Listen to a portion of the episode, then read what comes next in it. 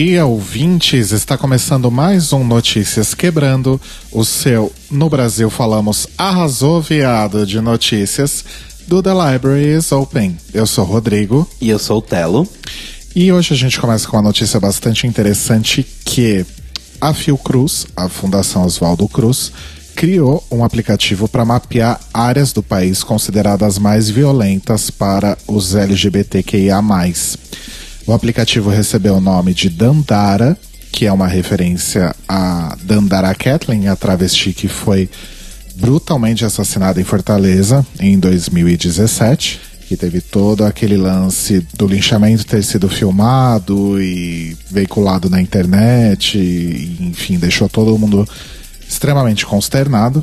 E antes de ser lançado, antes de ficar pronto, na verdade, o aplicativo da Andara passou por testes aí em Aracaju, no Sergipe, Uberlândia, em Minas Gerais, Brasília, Distrito Federal, Belém, no Pará, Niterói, no Rio de Janeiro, Salvador, Bahia, Francisco Morato, em São Paulo e Rio de Janeiro, e alcançou aí cerca de 130 pessoas nessa fase de teste.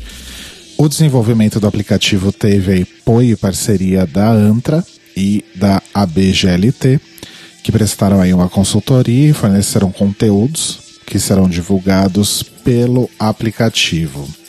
O desenvolvimento ficou a cargo de sete pesquisadores do projeto Resistência Arco-Íris, da Fundação Oswaldo Cruz, a partir de 500 mil reais captados através de uma emenda parlamentar do ex-deputado Jean Willis. Parte desse recurso, na verdade, está sendo investido também em outras iniciativas, não só no aplicativo. E um dos grandes objetivos desse aplicativo é, além de sistematizar aí quais são as formas de violência mais recorrentes contra os LGBTs e também mostrar quais são os locais seguros e não seguros para nossa população, é também contribuir para diminuir aí a subnotificação dos casos. Hoje em dia, quem monitora casos de violência contra LGBTs são entidades como o Grupo Gay da Bahia e a própria ANTRA. Só lembrando que a ANTRA é a Associação Nacional de Travestis e Transsexuais. Só que esses levantamentos geralmente eles são baseados em casos que são divulgados pela imprensa. E a gente sabe que muitas vezes, não sei se na grande maioria das vezes, mas pelo menos em grande parte aí, das situações, isso acaba não sendo veiculado em jornais, TV e etc. Então, a própria ANTRA disse que, aparentemente, aí, pelos casos oficialmente notificados, identifica-se uma diminuição aí no número de mortes violentas de 2017 para 2018, mas não é bem assim. A análise da ANTRA de forma profunda identificou que houve sim um aumento de casos não notificados pela mídia, e esse aumento foi de 30%, e tá aí então o grande problema da subnotificação. O aplicativo da Andara vai funcionar de uma forma colaborativa, então são os próprios usuários que vão apontar as zonas como seguras ou não seguras e, obviamente, os outros usuários que entrarem vão poder confirmar se essa informação é acurada ou não. A quantidade de informação no banco de dados vai crescendo, né? E vai Exatamente. se estabelecendo. Além disso, você pode utilizar também o aplicativo como uma espécie de botão do pânico que é uma função que você vai poder acionar quando estiver vivenciando uma situação que pode ser considerada de risco e o aplicativo vai enviar uma mensagem de socorro para até cinco pessoas que você cadastrou no aplicativo. Essas pessoas vão receber essa informação, essa notificação com a sua localização, mais os telefones de polícia militar, serviços de resgate da cidade onde você estiver e o endereço da delegacia mais próxima de onde você enviou a notificação. E quem presenciar também algum tipo de agressão vai poder também fazer um registro na plataforma, apontando qual foi o, o local da ocorrência e o grau da violência sofrida pela vítima. O Dandara vai ser oficialmente apresentado agora no dia 18 de dezembro, num evento no Centro de Estudos Miguel Murad Vasconcelos, no Rio de Janeiro, e já está disponível em versão beta na Play Store para quem tem celular Android e em breve também na App Store para quem usa iOS. Então, fundamental, eu acho, Sim. né? Para que todos tenhamos aí esse app instalado nos nossos celulares. Por, justamente para ele funcionar de uma forma colaborativa, é importante que todo mundo esteja lá, registrando e confirmando informações registradas, para que ele seja realmente útil, Sim. né? E que ele funcione realmente da forma que foi planejada aí pelos pesquisadores da Fiocruz. Exato. E pra gente evitar que continue crescendo a quantidade de violência contra a população LGBT depois da eleição do Bolso Bosta, né? Exato. Bom, uma outra notícia também muito boa é que a CUT-SP, a Central Única dos Trabalhadores de São Paulo, acabou de disponibilizar uma versão atualizada da sua cartilha Mundo do Trabalho e Direitos das Pessoas LGBT Resistir para Existir. Essa cartilha aborda diversidade, fortalecimento da luta por direitos e construção da igualdade no mundo do trabalho. Ela é uma produção da Secretaria de Políticas Sociais e do Coletivo de Trabalhadores e Trabalhadores LGBT da CUT de São Paulo e já está aí na sua quarta edição. Então essa edição revisada e ampliada traz novos conceitos, dá maior destaque aos direitos conquistados pela nossa população e traz orientações e informações para que os trabalhadores LGBT se organizem em sindicatos, além de apontar caminhos aí para busca de auxílio e de orientações quando os LGBTs forem vítima de preconceitos no trabalho. O coordenador do coletivo LGBT da CUT-SP, o Marcos Freire, disse que o material serve de subsídio para que o movimento sindical entenda melhor e se aproprie de uma forma adequada das necessidades das pessoas LGBT e possa realmente de alguma forma prestar assistência a elas. Ele disse, abre aspas, sabemos que a cartilha é referência em outras organizações e esperamos que incentive outros coletivos estaduais da CUT a produzirem os seus próprios materiais. Então, realmente parece ser uma iniciativa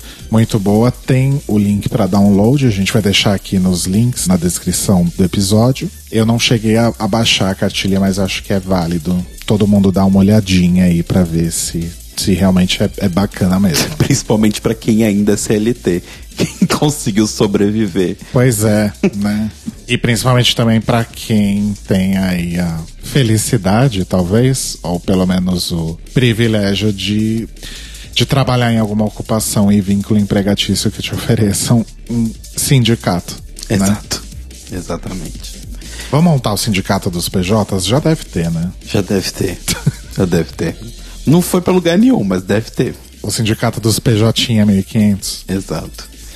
E continuando nas notícias boas, mas agora indo para nossa editoria de entretenimento, a Amazon Prime Video, né, que chegou no Brasil e tá anunciando em tudo quanto é lugar, anunciando no metrô, até no SBT tem propaganda da Amazon Prime Video, anunciou nesse último dia 4, na quarta-feira, que eles vão realizar um grande investimento de séries originais fora dos Estados Unidos. Inicialmente, vai ser agora a partir de 2020. Eles vão começar a produzir séries no Brasil, no Japão, na França, na Austrália e na Índia. E pro Brasil, eles já anunciaram que eles vão ter seis séries inicialmente, mas que este número vai aumentar. Quem estava no evento era a presidente da Amazon Studios, a Jennifer Salk, e o vice-presidente de originais, né, de produtos originais da plataforma, o James Farrell, que fizeram questão de deixar bem claro que isso é só o princípio e que por enquanto ainda vai ter aquela questão que a gente sabe, né, uma concentração maior em Sudeste, Sul, mas que depois as séries vão se expandir um pouco mais. E eles disseram que o foco deles é principalmente a qualidade e não a quantidade, dando aquela espetadinha clássica ali no, no Netflix, né? Que solta original, a torta e a direito. E aí, entre essas séries, vão ser quatro séries ficcionais, uma série documental e um reality show, que vai ter a participação de quem? Ela mesma, Pablo Vittar. Olha só. Pois é. Mas vamos lá para as séries que eles já divulgaram. A primeira é a série documental, que vai se chamar Tudo ou Nada Seleção Brasileira, que é inspirado numa outra série que a Amazon já tem, chamada All or Nothing, onde eles acompanham um time de algum esporte indo para alguma competição. O último Our Nothing que eles tinham feito tinha sido com a seleção de rugby da Nova Zelândia, né, os All Blacks, durante a Copa do Mundo de rugby. E agora vai ser com a seleção brasileira durante a Copa América, essa última Copa América que teve acho que ano passado. Enfim. X. o reality show que vai contar com a participação de Pablo Vittar. Então, a participação é marromeno. Como é que é? Vai se chamar Soltos em Floripa. E a ideia é que eles vão pegar várias pessoas, tipo um Big Brother, vários, vários jovens, assim, jovens malhação, jovens MTV, vão jogar numa casa em Floripa e eles vão viver, vão conviver e tal. É uma mistura de Big Brother com 20 e poucos anos. Nossa senhora. Tipo, vão acompanhar a rotina deles, eles vão estar numa casa, mas eles não vão receber tudo de mão beijada. Tipo, eles vão trabalhar, eles vão conseguir empregos, eles vão fazer frila, eles vão, eles vão viver a vida normal, a diferença é que eles vão estar dentro de uma casa. Eles estão dizendo que é 100% não scriptado. Hum. Pois é. Desculpa, mas alguém ainda acredita em algo que seja 100% não scriptado? Pois é. E a questão é onde entra o Pablo Vittar. O negócio é, a forma como eles vão exibir a vida dessas pessoas vai ser diferente. Ao invés de simplesmente você ter lá uma edição de como foi a semana, como foi o dia, sei lá, das pessoas, celebridades e famosos vão vir para um, uma espécie de plateia e assistir junto com a plateia essas pessoas na casa e fazer comentários sobre isso. E a única celebridade confirmada por enquanto que estará neste momento comentando o pay-per-view do BBB é Pablo Vittar que vai estar lá comentando. E Soltos em Floripa, a previsão de lançamento é logo pro início de 2020, então tá chegando aí. Esse nome é horroroso, né? Soltos em Floripa. Parece tipo largados e pelados. Mas acho que a ideia é meio essa. Aí, a, começando as séries ficcionais. Uma delas vai ser a Dom, produzido pela Conspiração Filmes, né, que está em filmagem no momento. Olha só. E vai ser inspirado na história real de um pai e de um filho que se viram envolvidos em lados diferentes da guerra contra as drogas no Rio de Janeiro dos anos 90 e no começo dos anos 2000. Outra série vai ser Setembro, que é produzida pela O2 Filmes, que vai ser uma dramédia sobre uma mulher trans que está prestes a recomeçar a sua vida em um apartamento novo no centro de São Paulo. Olha, só parece interessante. Sim. Love, imaginem Love, só que o E do Love é o número 3. Bem, bem, bem moderno, bem cool, bem era da tecnologia que é criada pelo Felipe Braga e pela Rita Moraes e é produzida pela Los Bragas, que é outra produtora brasileira. Todos os produtos vão ser produzidos por produtoras daqui. E é mais ou menos uma série Modern Love. Assim, uma comédia sobre situações românticas e como que as pessoas nos anos 10 vivem o amor. E o último projeto, que é um projeto que eles não falaram muito, porque acho que ainda está muito na fase inicial, é um projeto com o Marcelo D2 Olha. Que por enquanto está sendo chamado de Projeto Marcelo D2. Mas a ideia é contar histórias de mães que moram em favelas e os seus desafios diários. Então ainda não temos muitas informações, mas está sendo feito com a produção do Francisco Civita e do Beto Graus. Também gostei dessa. Sim, parecem ser séries interessantes. Sim, tomara que, que seja legal para todo mundo, né? Então, essas séries aí estão chegando em 2020. A gente ainda não tem a data de nenhuma delas. A gente só sabe que o Soltos em Floripa é no começo de 2020. Então, caso você se interesse em adolescentes vivendo uma vida em Floripa, vai lá. Que desespero, gente. Eu fiquei mais interessado com o da moça trans no apartamento no centro uhum. de São Paulo. Sim, deve ser bem legal. Deve ser o mais interessante. Mas enfim, vamos aguardar para ver. E por último aqui pra gente fechar esse primeiro bloco, uma notícia mais de utilidade pública. São Paulo continua com a programação do Dia Mundial da Luta contra a AIDS, então ela não acabou no Dia Mundial da Luta contra a AIDS, ela vai até o dia 18 de dezembro. É, a gente vai deixar o link direitinho do site da Prefeitura de São Paulo, mas o que está acontecendo é basicamente testagens rápidas de HIV que vocês podem fazer em estações do metrô e em terminais de ônibus. Então vai ter desde Capão Redondo, Estação Pinheiros, vai ter também na Avenida Paulista, Terminal Municipal de Ônibus da Lapa, Estação Itaim Paulista da CPTM, e estação Campo Limpo de metrô, da linha Lilás. Então a gente vai deixar a lista direitinho, lembrando que vai até o dia 18, então tem mais alguns dias aí, mas não tem tanto tempo. Então, caso você não esteja em dia com seus exames, você né, não, não quer fazer, talvez você não tenha plano, não quer tentar fazer no SUS, vai lá, faz a testagem rápida, tem todos os endereços lá, a gente vai deixar o link para vocês na descrição. Arrasou. E agora, saindo né, dessas notícias boas que estávamos falando, até agora estava tudo muito bom, estava tudo muito bem, e agora a gente vai afundar no buraco negro que é o Manicômio Brasil. SA. Esse bloco, né, que a gente já tem há pouco mais de um ano e que a gente não consegue se livrar. Não. Aparentemente o manicômio está verdadeiramente instalado como um todo. E a gente começa com uma notícia que eu acho que é boa, mas as motivações talvez sejam ruins. Exato. Que é de dezembro de 2018 até dezembro de 2019, os casamentos LGBTs no Brasil cresceram 61,7%. Inclusive eu e você estamos nessa. Inclusive somos estatística. Estatística. Inclusive ontem completamos aí um ano de casados. E... Parabéns, amor. Parabéns, amor. De janeiro a outubro de 2018, a média mensal de casamentos foi mais ou menos 546, certo? Aí. Casamentos como um todo. Não, casamentos homoafetivos. Ah, ok. E aí, Pera, a média. A média mensal foi de 546. Ok, ok. Quando você saltou de novembro para dezembro e aí, né, seguindo em 2019 todo, a média mensal foi para 3.098.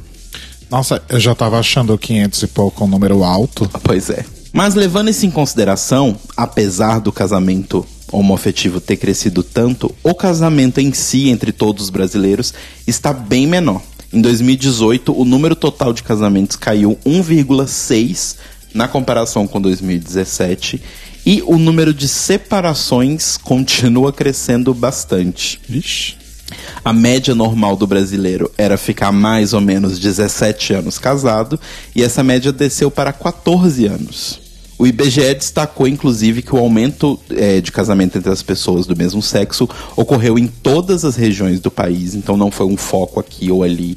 Mas, obviamente, o menor crescimento foi no Centro-Oeste, que foi de 42,5%, e o maior crescimento foi no Nordeste, de 85,2% de crescimento. Só, que legal isso. Exato. E eu acho que a gente tem que agradecer muito a todas as iniciativas aí que tivemos, principalmente ao longo desse último ano, de casamentos coletivos. Né? Exato. Né? Porque facilitou para muita gente que de repente não tinha grana uhum. para poder fazer um casamento e Exato. tal. E também agradecer todas as pessoas que dedicaram o seu tempo e o seu trabalho para poder fazer isso, né, gente? Sempre manda beijos aqui para Ariadne, maravilhosa, nossa fotógrafa de casamento. Maravilhosa. Inclusive, uma maravilhosa fotógrafa. Recomendamos, se precisarem, manda uma DM pra gente, que eu e o Rodrigo passamos. Eu vou até procurar a arroba dela, o vai contato para vocês. Então, assim, de qualquer forma, é importante saber isso. Apesar de todas essas questões, a gerente da pesquisa, a Clívia de Oliveira, faz um levantamento que, de certa forma, esses números são números frios ainda. Né? Eles não permitem uma análise muito grande. Porque, por exemplo, no Nordeste a gente tem a quantidade, né, o crescimento total, mas a gente não sabe se isso é apenas pelo fato de que as pessoas foram mais rápidas lá para procurar o casamento ou porque necessariamente às vezes existiam mais pessoas lá que queriam se casar. Então ainda não são números frios, eles têm, precisam de uma maior análise. Mas de qualquer forma fica aí essa informação. Olha só, o contato da Ariadne que fez as fotos do nosso casamento é Ariadne, Ariadne de, é, DN, né? De, Isso, Demudo. que fala, né? Ariadne R Barroso lá no Instagram. E ela não faz só casamentos, ela faz vários tipos de eventos. E eu acabei de descobrir, lendo a, a bio do Instagram dela, que ela faz fotos de aviação também. Olha que bafo. Olha só. Enfim, maravilhosa. Contratem Ariadne para seus eventos. Exatamente. Um comentário que a gente tem também na reportagem é da advogada Andressa Regina Bissolotti dos Santos, que é doutoranda em Direitos Humanos e Democracia pela Universidade Federal do Paraná e é integrante da Rede Lésbica Brasil que deu o, o depoimento de, dizendo que, abre aspas, muitos casais formalizaram suas uniões por medo de que em breve isso não fosse mais possível. Novamente, como a gente falou, no caso eu e Rodrigo. E ela explicou também o casamento homoafetivo que é garantido desde 2013, ele é garantido por uma resolução do CNJ, né, que proíbe os cartórios de negarem. Porém, uma resolução ou mesmo uma decisão judicial não são leis né, mesmo a decisão, embora seja vinculante em todo o território nacional, não gera o que chamamos de direito de coisa julgada, ou seja, o tema poderia voltar a ser apreciado. A gente sempre acha que isso pode acontecer, tomara que não, mas né, fica aí essa análise dos casamentos. E já que a gente falou da doutoranda aqui do estado do Paraná, a gente desce um pouquinho e vai para Santa Catarina onde um livro de temática LGBT recebeu nota zero em um edital de cultura do governo de Santa Catarina. Aí você me fala, mas Tela, às vezes pode ser que o livro é ruim. Então, as notas do edital iam de 5 a 1 e ele recebeu nota zero. Oi. É, o livro chamado Tateia foi criado pela produtora Ana Paula Mendes e pela ilustradora e escritora Paula Chiodo. E elas iniciaram um projeto tendo uma previsão de impressão de 200 exemplares. E a ideia que a própria Ana Paula diz é, abre aspas, são microcontos que envolvem duas mulheres, relacionamento entre duas mulheres, não necessariamente sexual, não necessariamente amoroso, e sim afetivo. A Paula ainda explica que né, elas passaram por outras duas etapas de seleção. Na primeira fase, que era de documentação, elas passaram e estava tudo bem. Tipo, toda a documentação, toda a parte de ficha de projeto. Na segunda etapa, quando veio a resposta, elas ficaram em sexto lugar e passaram para a terceira etapa. E aí nessa etapa ela recebeu a nota zero e achou estranho, porque falou: pera, a nota vai de 1 a 5, como assim eu posso ter recebido zero? Bom, depois de ter recebido essa nota, elas foram lá questionar a FCC, que é a Fundação Catarinense de Cultura, e aí eles disseram que na avaliação da banca constava a seguinte justificativa: promoção imatura de um ufanismo identitário. O projeto mostra não ser um fim em si mesmo, mas sim um instrumento de sustentação dos objetivos sociais dos preponentes não vale o investimento de 40 mil reais. Oi. A proposta foi analisada por três avaliadores diferentes, né, como pretende o edital, que é um dos mais concorridos de Santa Catarina, e um dos avaliadores que deu a nota zero, enquanto o outro só tirou uma nota por uma questão de sustentabilidade. E o que as duas falam, né, principalmente a Paula, é que não faz sentido nenhum essa retirada, porque assim, nem a justificativa do cara faz sentido, porque elas entraram como preponentes como pessoa física. Ou seja, 30% fica para o imposto de renda. Ou seja, elas teriam 28 mil reais para poder executar o projeto. Eram só 200 livros. Tinha toda uma outra proposta. E mesmo assim, não foi nada. Ainda assim, o bom é que as duas pretendem continuar com a ideia de publicar o livro. E, inclusive a Paula diz, abre aspas, eu acho que diz muito sobre a invisibilidade lésbica que acontece no país, a invisibilidade bissexual e a invisibilidade trans. Então ele vai acontecer. Eu não sei ainda como, mas vai acontecer. Então assim, é isso. Basicamente a FCC lavou as suas mãos, disse que a avaliação dos jurados é dos jurados e eles não têm nenhuma interferência, então não pode fazer nada e fica aí. Que loucura isso, gente. A única coisa que eles fizeram com relação a isso tudo foi alteraram a nota oficial que as meninas receberam e agora a nota é um, já que não pode existir a nota zero. Uhum. Essa foi a única ação Nossa. que foi tomada. Pois é. E aí, indo pro buraco mais profundo do que profundo. Esse é fundo. Esse é fundo. A gente chega nenhum dos filhos do demônio, do, do Bolsonaro, eu não sei qual, qual número que ele é, tem, né? Porque tem aquele lance número 1, um, número 2, número 3, mas enfim, Eduardo uhum. Bolsonaro deu uma entrevista para uma rede de TV de Israel, onde ele afirma que para ele LGBTs é tipo cachorro. Que é o seguinte, o entrevistador, né, inclusive colocando imagens ali na reportagem, você tem trechos de vídeos do Bolsonaro falando merda antes de ser presidente, depois de ser presidente, o tempo todo. A vida. A toda. vida toda. O entrevistador pergunta, depois de perguntar sobre o Netanyahu, que é o. Nem sei se ele é mais ainda o primeiro-ministro de Israel, mas enfim. Depois de descobrirem todas as falcatruas e ilegalidade do Netanyahu e perguntar por que, que o Eduardo Bolsonaro é tão próximo do Netanyahu, ele fala: ah, até ele ser julgado, ele é inocente, então não tem nada, tá de boa. E aí ele pergunta sobre se o Eduardo Bolsonaro compartilha com o pai dele as opiniões sobre a comunidade LGBT. E aí Eduardo Bolsonaro diz que ele não se importa com os LGBTs. E aí ele continua da seguinte forma, abre aspas. Não me importo. Se você diz que é preciso amor para ser uma família, e você vai dizer, por exemplo, eu e meu cachorro, eu amo meu cachorro, nós somos uma família, entende? Você abre portas para muitas coisas. Eu acho essa fala um desrespeito com os LGBTs e com os pets também. Não, o pior é que a pessoa não é ignorante. Ela sabe que ela tá indo no, no literal puro, mas ela não é ignorante. É uma coisa de, tipo, ser cobra e escorregar nas entrelinhas, simplesmente. Uhum, sabe? sim. Enfim, é isso de Eduardo Bolsonaro. E por último, nós temos um artigo que saiu do Julian Rodrigues na revista Fórum, respondendo ao Fernando Holliday, que é vereador aqui em São Paulo. né? Lembrando que ele é não só membro do MBL, como filiado ao DEM, Partido Democratas.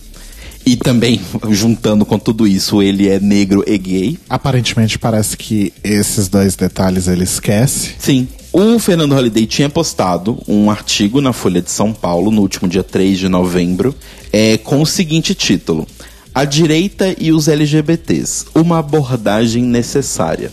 Onde o Fernando Holliday basicamente contava sobre a minha redação de férias, o que fiz nas minhas férias, quando ele foi convidado pelo Departamento de Estado dos Estados Unidos, question mark, tipo, como isso aconteceu, mas enfim. Ele foi convidado pelo Departamento de Estado a visitar os Estados Unidos e conhecer algumas coisas, fazer um curso, etc. E aí o Fernando Holliday fez esse artigo falando sobre o fato de que a direita precisa entender os LGBTs e mesmo que a direita seja conservadora nos costumes liberal na economia, precisa entender melhor, porque, né, a gente precisa tratar LGBT igual se eles fossem gente, porque sabe, no fim das contas somos todos humanos, etc, etc. E aí, o Julian Rodrigues fez esse artigo bem maravilhosamente alfinetando o Fernando Holliday, que a gente vai deixar aqui para vocês lerem, mas basicamente ele expõe todas as mentiras e vai respondendo tópico a tópico todas as merdas que o Fernando Holliday posta no seu artigo, lembrando que ele é do MBL, que é uma instituição que claramente apoiou o golpe, apoia Bolsonaro. Por mais que agora o MBL queira vender uma imagem que não, Bolsonaro é uma coisa, nós somos outra. O passado tá aí e precisa de. Vocês podem mudar? Obviamente, todo mundo pode mudar, mas a gente precisa de muito chão. A gente não muda da- do domingo pra segunda. Exato. E a gente, e a gente não esquece essas coisas. né? Exatamente. Até chegar no ponto, vocês vão ter que provar muita coisa ainda. Mas enfim, a gente vai deixar o artigo todo aqui para vocês lerem. Ele é um pouquinho longo, então não vamos ficar muito tempo em cima dele aqui, mas vale a pena. Principalmente se você tiver lido o texto do Fernando Holliday ou visto em algum lugar e morrido de raiva. Holiday. Vai se fuder. Enfim, esse foi o fim do Manicômio Brasil S.A. Pelo menos por hoje. Né? Pelo menos por hoje. Mas ele continua nas nossas vidas, aparentemente por mais três anos. Muito que bem. Então vamos agora para o boletim Drag Race, o seu drops de notícias sobre RuPaul's Drag Race e correlatos. E a gente começa falando sobre a participação maravilhosa de Pablo Vittar no novo reality show lá da Alemanha, Queens of Drag, apresentado pela Heidi Klum, pela Conchita Wurst E o garoto que eu sempre Do esqueço o Tokyo- nome. o menino do Tokyo Hotel. É, o menino do, do Panic at the Disco lá. Não, pelo amor de Deus, não desrespeita meu Panic. Já as pessoas já estavam falando aí há mais ou menos umas duas semanas sobre essa participação da Pablo, inclusive dizendo que a RuPaul comeu bola, que a Heidi foi mais rápida. Mentiram? Não. Não mentiram. E o episódio, com a participação de Pablo Vittar, foi ao ar lá na Alemanha no dia 5 de dezembro, a última quinta-feira. E já está disponível aí em todos os lugares para fazer download. Inclusive, o Fusco News está postando os episódios com legenda em alemão, em inglês e em português também. Estão postando em português? Pelo menos esse tava lá a indicação de legenda em português. Ai, que legal. Ou talvez eu esteja muito louca, mas eu lembro de ter visto alguma coisa É, eu vi que eles conseguiram legendas em, em- no original e em inglês. Isso foi bem legal já. Sim. E então, enfim, tá lá disponível no Fusco News para quem quiser abaixar e ver em seu computador. E aí, a Heidi, a Conchita e o outro menino estão lá na workroom e falam para as queens participantes do programa que elas vão receber então uma convidada muito especial, que é a drag queen com mais seguidores no Instagram do mundo. E aí já mostra a foto da Pablo. Não é a RuPaul, não. É, não é a RuPaul. E, a...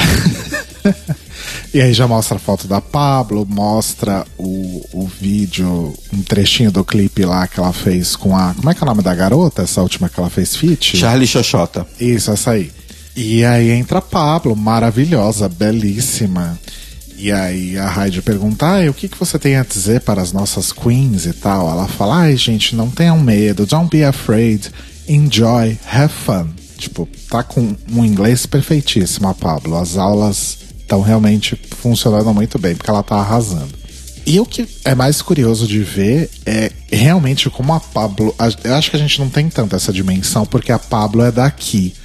Mas ela é extremamente popular em muitos lugares do mundo. E as queens ficam chocadíssimas quando percebem que é. Antes de falar o nome mesmo da Pablo, elas já, já se tocam quem é.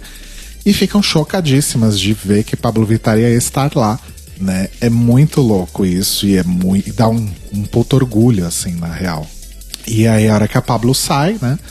A Heidi fala, ah, então daqui a pouco a gente se vê, tal, não sei o que. good luck, don't fuck it up, ou seja lá o que ela fala. E aí as queens ficam comentando, nossa, como a Pablo é maravilhosa, né? Perto dela a gente parece um monte de homem de maquiagem. É muito foda. E aí depois, antes, né, até do episódio ir ao ar, já tinha rolado aquela cena em que. Cena de, de runway, digamos, né? Porque eu não sei exatamente como que é o, o esquema do programa, mas enfim, uma cena do, de julgamento de desafio principal, ou, ou, ou whatever que seja. Inclusive a gente precisa assistir esse negócio. Eles comentando, né, sobre o que, que as queens estavam apresentando em inglês, né?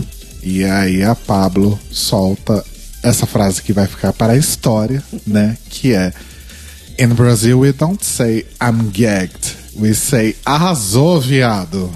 E aí vai lá a Heidi Klum, arrasou, viado. Arrasou, fiato. Sim, gente, isso aconteceu na TV mundial. Conchita, o menino do Tokyo Hotel e a Heidi Klum falaram arrasou, Arrasou, viado, viado. seguindo Pablo Vittar.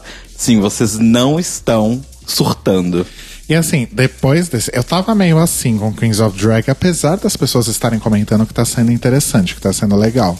Mas deu muita vontade de assistir depois disso. Então, sei lá, vai que ano que vem tem episódio do The Library is Open sobre Queens of Drag. Não sei. Capaz do cara cortar isso da edição só pra gente não ter que fazer episódio. Vamos aguardar. Saberemos na segunda. Indo agora então agora para RuPaul, não necessariamente para RuPaul's Drag Race, mas para a RuPaul, a segunda drag queen mais famosa do mundo, talvez, que a Sim. primeira nitidamente é Pablo, É Pablo Vittar. Vittar.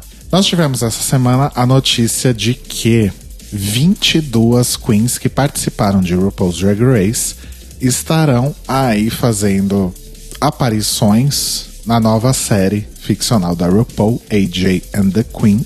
RuPaul sempre dando uma força, né? E, e eventualmente reconhecendo os talentos das queens que passaram pelo programa. Pelo menos aquelas que ela lembra o nome, porque não são todas que ela lembra o nome. E teremos aí nessa primeira temporada de AJ and the Queen aparições de Valentina, Mayhem Miller, Bianca Del Rio, Erika O'Hara, Victoria Porkchop Parker, Alexis Mateo, Manila Luzon, Vanessa Vendi Mateo, Jinx Monsoon, Katia, James Mansfield, Chet Michaels, Mariah Paris Balenciaga, Mariah Aka Successful, Kennedy Davenport, Jade Jolie, Ongina, Latrice Royale, Monique Hart, Ginger Minge, Trinity the Tuck, Jujubee e Pandora Box. Lembrando aí um pouquinho do enredo, né? Então a RuPaul, ou melhor, a Ruby Red, vai viajar pelos Estados Unidos para tentar recuperar aí um pouco da grana que ela perdeu quando sofre o golpe aí do namorado que leva toda a grana que ela ia usar para abrir o seu próprio clube, né? E aí durante essa jornada ela vai encontrar com outras drag queens, outras amigas ou colegas de trabalho e etc, que são justamente todas essas aí que a gente citou que participaram do seu reality show no passado. Então, assim, se as pessoas não estavam lá muito empolgadas para ver a série da RuPaul, talvez sabendo que todas essas pessoas maravilhosas aparecerão de alguma forma, acabe sendo aí um grande atrativo Sim. para assisti-la. A única coisa que eu acho meio complexa é que, assim, RuPaul, entre o seu hall de participantes, né, de filhas aí, tem várias atrizes e a única delas presente até então nesse, nesse grupinho aí é a Pandora Box, né? Várias outras ficaram de fora, tipo Bendela, Jinx. Não, a Jinx tá. A Jinx tá? Uhum. Ah, arrasou. Achei que a Jinx não tava, eu não vi ela no trailer. Ela não aparece no trailer, mas ela, Ah. ela tá na lista de queens Entendi. Que, que aparecerão. Aliás, falando no trailer, né? Semana passada saiu aí o, o trailer oficial. Até então a gente tinha um, um teaserzinho rápido e algumas fotos. E saiu na semana passada, então, o primeiro trailer. Primeiro e talvez único trailer, não sei. O trailer começa com a Ruby Red performando. Inclusive tem não só essa, mas tem várias cenas da, da Ruby Red performando. E eu tava até comentando com o Telo off-topic aqui que parece que realmente a RuPaul investiu nas cenas de performance, talvez porque ela esteja com um pouco de saudade de fazer isso. Ou ganhando muito bem pra fazer isso. dinheiro, dinheiro. Mas começa com ela performando e as pessoas jogando muitas gorjetas pra ela. E aí ela faz uma, uma declaração, né, dizendo que é a sua última performance. E aí aparece ela já desmontada contando pra uma mulher com um tapa-olho, que eu imagino que seja a personagem Lady Danger, interpretada pela Tia Career. Eu acho que era a Tia Career, porque a última vez que eu a vi foi 30 anos atrás, então ela deve estar um pouco mais velha atualmente. um né? pouco mais velho. E ela contar, eu, eu fiz ao longo aí desse tempo, eu fiz 100 mil dólares e eu vou usar, esse dinheiro para montar o meu próprio clube. E aí corta pra Ruby Red desmontada com um amigo entrando numa delegacia dizendo que tinha sido roubada. E aí entra aqueles voice-overs de trailer, né? Da RuPaul falando que o homem por quem ela estava apaixonada sumiu e roubou todo o seu dinheiro. E aí, a partir disso, o trailer é, são vários cortes de várias cenas da Ruby performando em vários lugares diferentes, né, durante a sua viagem. E aí, numa dessas cenas aparece a Pandora Box com um, boneco de ventríloco que é ela mesma, né? Totalmente gagged, ou melhor, arrasou viado, né? Aí depois mostra a Latrice perguntando: Ai, mas quem que é essa criança aí? Quem, quem, quem que é esse cerezinho aí? Que é o AJ, né? E aí o AJ fala que é o guarda-costas da Ruby Red. Aí a gente vê a Bob the Drag Queen performando, a Chad Michaels brindando com alguém que eu não reconhecia, eu não, não, Não, não sei também. não entendi se era a própria Ruby Red, não parecia. Aparece a Trinity e a Jujubee numa cena de tipo uma coroação, parece ser uma coroação de pageant. E a Trinity gritando: Cadê minha coroa? Cadê minha coroa? Será que é uma referência? Aqueles... Né? A Bianca Del Rio rindo em frente a um espelho. Tem muitas cenas de trailer, né? Da Ruby e do AJ viajando no trailer. Tem uma cena que tá o trailer estacionado e a Ruby montada abastecendo o trailer. E aí passa um velhinho, ela dá um tchauzinho. E aí tem outro voice-over da RuPaul falando: Eu sou uma drag queen viajando pelo país. Se você não é um par de peitos falsos, você não pertence a esse lugar. Aí tem um momento guru em voice-over também, dela falando: Ninguém é uma coisa só. As pessoas são muito mais complexas do que isso. Ah, dinheiro. E a melhor cena é ela falando pro AJ: Aqui é o showbiz, nem todo mundo consegue chegar onde a Diana Ross chegou ou ser a Diana Ross. E aí o AJ fala: Quem é a Diana Ross? Aí a Ruby quase que cai em cima de um monte de engradado de bebida e vira: How dare you! o Paul colocando as suas próprias referências, amo. Exatamente. Enfim, gente, tá parecendo realmente que vai ser legal. E saberemos muito em breve, porque AJ and the Queen estreia na Netflix no dia 10 de janeiro, daqui a, a um mês, praticamente. Mas eu tô empolgado. Eu acho que quando a RuPaul ela quer fazer uma coisa, ela faz muito bem, sabe? Tipo, eu, eu, eu tô empolgado para ver ela, tipo, atuando de verdade. Acho que vai ser a primeira vez, né? Porque, tipo, nas outras participações que ela fez no Netflix, em outras séries, ela tava muito, tipo, a RuPaul ali no meio, sabe? Ela não tava fazendo um personagem. Tudo bem que esse personagem é parecido com a RuPaul, mas eu sinto que a gente vai ver ela atuando de verdade, sabe? Eu acho que tem um grande diferencial também que todas essas aparições em Netflix, Girl Boss, Grace and Frank, ela tava desmontada. Sim. Então agora é uma personagem que é de fato uma drag queen, que se monta. Uhum.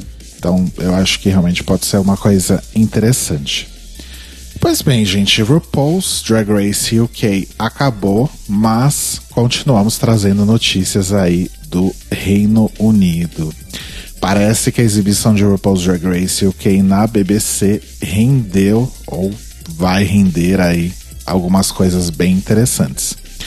O Strictly Come Dancing, Dança dos Famosos, dança dos famosos deles lá, quer que alguma das competidoras de RuPaul's Drag Race UK compita na próxima temporada. Uh, recentemente, o Strictly Come Dancing trouxe um casal para fazer uma dança e aqui na matéria diz que era um, um same-sex couple, não disse se eram dois homens ou, ou duas mulheres. Mas parece que isso rendeu aí uma série de reclamações. A BBC recebeu pelo menos 200 reclamações depois disso. Mas aí, uma outra personalidade de lá, Craig Revel Harwood, não conheço, não sei quem é, fez uma performance em drag de Hello Dolly e foi assim ovacionado. Então a BBC parece que pesou aí prós e contras e tá realmente interessado em trazer aí coisas um pouco mais. Menos brancas e cis e hétero. Não sei se brancas, né? Mas menos cis e hétero, talvez. Parece que existe uma pressão para realmente ter uma categoria ou whatever com pessoas do mesmo sexo. Mas de fato parece que eles estão interessados em trazer alguma das queens para competir, até porque Michelle Visage tá lá no meio, né? Nessa, uhum. nessa série aí mais atual. Então não seria realmente nenhum absurdo de fato. Sim. Então parece que pode ser que role aí que na próxima temporada de Strictly Come Dancing nós tenhamos alguma drag queen que passou por RuPaul's Drag Race UK participando. Muito provavelmente vai ser Vivian ou Divina. É, eu acho que a Divina é bem provável. E só lembrando que você falou da, da Michelle, a Michelle foi eliminada, né, tadinha? Ah, foi? Foi eliminada fazendo Vogue da Madonna. Nossa, que ironia. Sim. é muita ironia isso, eu tô chocado. e só uma notinha aqui sobre isso ainda. Se isso acontecer de fato, não seria a primeira vez que uma drag queen participa da franquia, porque a Courtney Act já participou do Dancing with the Stars na Austrália. Diz aqui que ela chegou até o final, mas eu não sei se ela ganhou. Você sabe? Acho que não. A gente saberia se ela tivesse ganhado. Nossa, porque a Courtney Act então ganha tudo, né? Ganhou Celebrity Big Brother, ganhou Dancing with the Stars, Só não ganhou RuPaul's Drag Race porque tinha a Bianca ali no É. meio. E por falar em RuPaul's Drag Race, se você quiser participar da 13 terceira temporada, você não vai conseguir, a não ser que você more nos Estados Unidos. Mas se você mora lá, inscreva-se, porque as inscrições para a 13 terceira temporada já estão abertas. Isso quer dizer que a série foi renovada para mais uma temporada. Não sei se a gente já tinha falado sobre isso aqui. Não, mas já tava meio que, que dito, né? Ganha M todo ano. Sim. Não vai ser cancelado assim. Então, tá tudo certo, gente. Ano que vem teremos Season 12 e em 2021 teremos Season 13. Ou no final de 2020, sei lá, o RuPaul tá meio doido. E esse foi o Greg Race da semana. Arrasou. O Notícias Quebrando de hoje teve informações da Folha, do site dos bancários de São Paulo, do site da CUT de São Paulo, do site do B9, da Prefeitura de São Paulo, do G1, da revista Fórum, do Diário do Centro do Mundo, da Entertainment Weekly, do Metro UK e do Digital Spy. E a gente quer agradecer pelas indicações aí das nossas personal Ilse. Ilse Scamparines, das nossas Fiona Apples, Inês Barreto, Sam Raboni Santos, Thiago Querentino e Marcos Barbieri. mais conhecido como Cachau. Cachau. e qual é a sua indicação da semana, meu amor? A minha indicação é a seguinte: se por acaso você nunca assistiu Doctor Who, you are not doing drag. Exato. E se você não assistia porque saiu da Netflix já há bastante tempo, se você não quer fazer download, etc, etc, boas notícias. A série moderna de Doctor Who, que começou em 2005, está disponível agora na Globoplay. E Então, se você tem acesso aí a este serviço de streaming, você pode assistir desde a primeira temporada da série moderna até a mais recente, que foi a do ano desse ano ou ano passado? passado. Ano passado, né? Já pode se preparar aí para a estreia da nova temporada, que deve ocorrer aí pelo que nossos amigos Fred e Thaís, inclusive, estão sempre aí monitorando e nos atualizando, né, de informações sobre isso. Muito provavelmente acontece logo no comecinho de 2020. sim, a expectativa é que seja no dia 1 de janeiro, no streaming. Porém, parece que na TV britânica vai passar no dia 4. What? É, então. Porque vai ser um episódio duplo. Teoricamente, um episódio passaria no dia 4 e o outro no dia 5. Vai ser exibido nos cinemas, inclusive. Ah, é verdade. É Então. verdade. mas assim, tá chegando, tá muito, muito, muito, muito próximo. Então, assim, essa é a oportunidade perfeita. Outro dia, alguém no. Eu não me lembro agora quem foi. No nosso grupo de apoiadores, perguntou: ai, como que eu faço pra assistir Doctor Who? Por onde eu começo? Enfim, essa é a oportunidade perfeita. Tudo facinho, rapidinho pra assistir lá no Globoplay. Globoplay, inclusive, que tá prometendo aí algumas coisas interessantes, né? Inclusive, vai ser na Globoplay que vai rolar o caso Evandro, a temporada atual aí do, do Projeto Humanos do Ivan Mizanzu, que é a sua versão série de TV, estará disponível em algum momento que ainda não sabemos Sim. na Globoplay também. Então vamos, vamos monitorar aí. E eu vou indicar dois podcasts. Um deles vai ser um podcast que eu descobri essa semana, mas ele foi lançado, tipo, semana passada, então eu não descobri tão atrasado. Que é um In Bed with Nick e Megan. Que é o podcast do Nick Nick Offerman Offerman. e da Megan Mullally. Caralho, eu preciso ouvir isso. Exato. Os dois lançaram um podcast pela Earwolf, né, que é uma daquelas produtoras gigantescas de podcast dos Estados Unidos. Até agora saíram só dois episódios. Um é deles, tipo, só uma introduçãozinha, nem conta como um episódio. E o outro é a primeira entrevista deles, que é a entrevista com o Bill Hader, que é comediante do Saturday Night Live e fez Superbad, fez outras coisas, assim. E, mas assim, ele é mais conhecido mesmo por ser o protagonista, mas ele é daquela série Barry, que tá na HBO, que tá todo mundo comentando que é muito boa e tal. É bem legal, é bem divertidinho, assim. É o mesmo formato do What's the Tea. 90% dos podcasts americanos é o mesmo formato. É uma dupla de pessoas que são legais e carismáticas entrevistando outras pessoas. E aí é com a Megan Mullally e o Nick Offerman. Pra quem não sabe, a Megan Mullally é a Karen, de Will and Grace, maravilhosa. E o Nick Offerman é o... Qual era o nome dele? Ron. O Ron, de Parks and Recreations. E eles são casados há 20 anos, o que na descrição do podcast é maravilhoso, que eles falam. Ah, é Megan e Nick, que são casados há 20 anos, ou seja, 178 anos em anos de Hollywood. Adoro. E é os dois entrevistando, é muito fofo, assim, é bem, bem legal, assim. Até agora tá divertido, mas vamos ver, né, até onde fica, porque é, é sempre meio assim esse programa Ai, de eu entrevista. adorei, quero ouvir. Sim, mas é bem divertido. E o outro podcast que eu vou indicar já é brasileiro, que é o Minha Primeira Vez, que é o podcast do Caio Corraine, que era do Jogabilidade e agora tá trabalhando meio que paralelo, né? Tá fazendo a sua produtora de podcast, que é a Maremoto, que eles fazem edição de podcast, fazem um monte de coisa. E ele lançou esse podcast, o Minha Primeira Vez, que é para contar como está sendo a primeira vez dele de coisas. E a série principal atual é ele assistindo Evangelion pela primeira vez, que é um anime que eu já falei aqui que eu gosto muito, foi muito importante pra mim. E é muito interessante ver uma pessoa que nunca assistiu assistindo pela primeira vez Evangelion, assim. E vendo ele, tipo, tendo os mesmos pensamentos que eu tinha quando eu tava assistindo. E tentando bolar teorias e tal. Os episódios saem toda semana.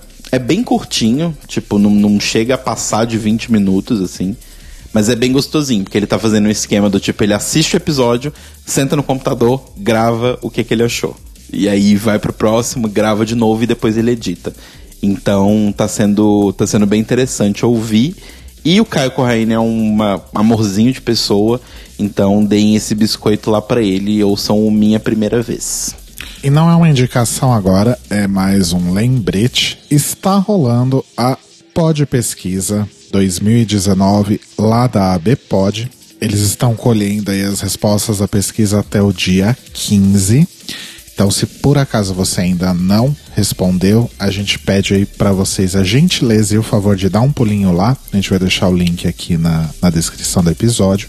Porque a pod pesquisa é muito importante, é uma das únicas formas, pelo menos mais oficiais, assim, que a gente tem hoje em dia no Brasil, de mensurar se de fato é o ano do podcast no Brasil. Não, mentira. Para mensurar realmente audiência, costumes, hábitos, meios e identificar oportunidades e traçar rotas aí para que a mídia continue crescendo no Brasil de uma forma sustentável para quem produz e divertida para quem ouve e interessante para quem consome o conteúdo, né?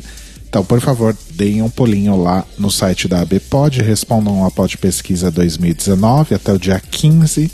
A gente deixa o link aqui no post desse episódio, lá no nosso site, thelibrariesopen.com.br, para vocês clicarem mais facinho. Exato, mas quem quiser também aqui é um link simplesinho, abpod, abpod.com.br barra podpesquisa IFEM 2019.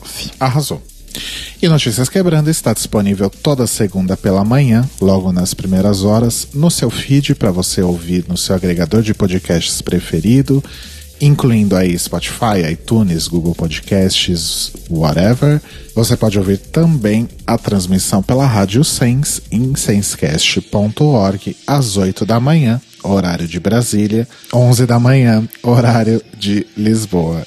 E lembrando sempre que você pode comentar com a gente o que, que você achou das notícias e sempre chamar um dos membros da família Bolsonaro de filho da puta, igual a Joyce Heisman fez no áudio dela, mandando um e-mail pra gente para contato arroba thelibrariesopen.com.br ou entrando no nosso site thelibrariesopen.com.br e deixando um comentário no post deste episódio. No Twitter e no Instagram nós somos o Tlio Podcast, T-L-I-O Podcast. E lembrando, somos um podcast movido a financiamento coletivo. Então, se você quiser ajudar a gente a continuar existindo e a continuar crescendo, entre lá em apoia.se barra The Libraries Open.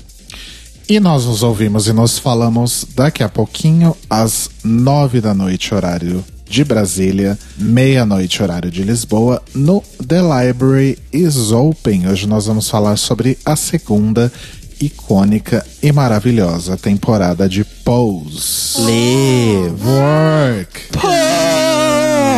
Pose. Até mais tarde, amores. Beijos. Beijinhos.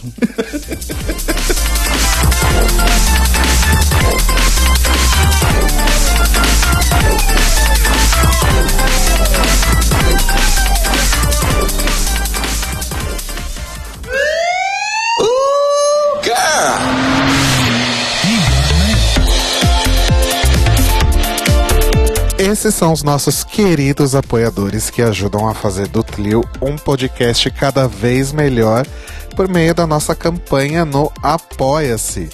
Obrigado, Moris!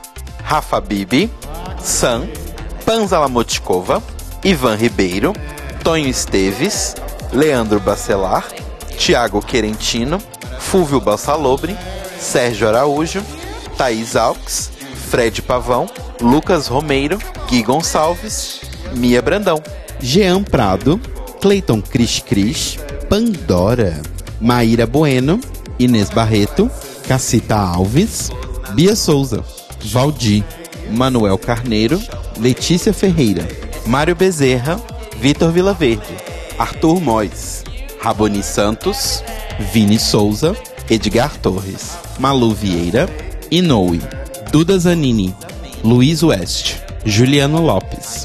E se você quer ouvir o seu nome no final de todos os nossos episódios, vai lá em apoia.se barra The Libraries Open. Veja nossas metas, conheça as nossas recompensas e se torne um apoiador do The Libraries Open. Oh, crrr, oh, crrr. Oh, crrr.